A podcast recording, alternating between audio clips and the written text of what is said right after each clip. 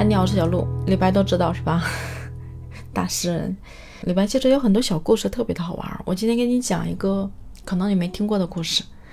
李白当年写了一首诗叫《赠汪伦》，他跟汪伦的见面呢，其实是被骗的。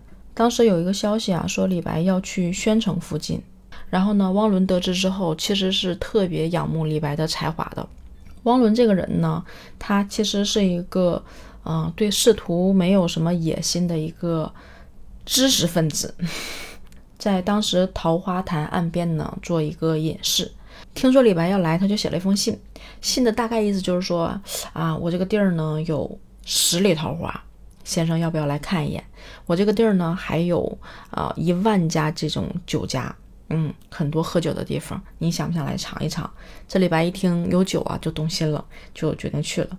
结果到那之后呢，发现，嗯，这个十里桃花呢，是指这个桃花潭，这个潭的名字就叫桃花。另外呢，这个万家酒家呢，是这个酒店的老板姓万，所以就叫万家酒家。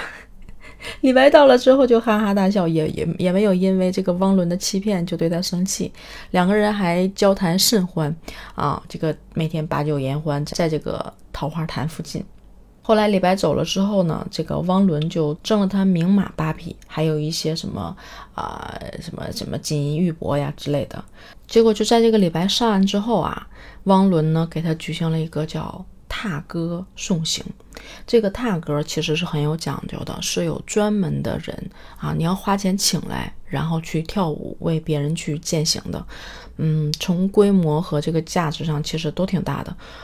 李白看完之后就特别特别的感动，所以就做了那首诗：桃花潭水深千尺，不及汪伦送我情，就是从这儿来的。还有你知道吗？李白去的那个宣城，对，就是汪伦所在的那个地方呢，其实也是很出名的，是因为宣纸出名。因为当时的宣纸呢，其实制作工艺是需要材料的嘛。而这个城市叫宣城的这个地儿，它被称为天下第一的宣纸的呃出产地。你换了任何一个地方都不行，就是因为它的秘诀在于那个檀树。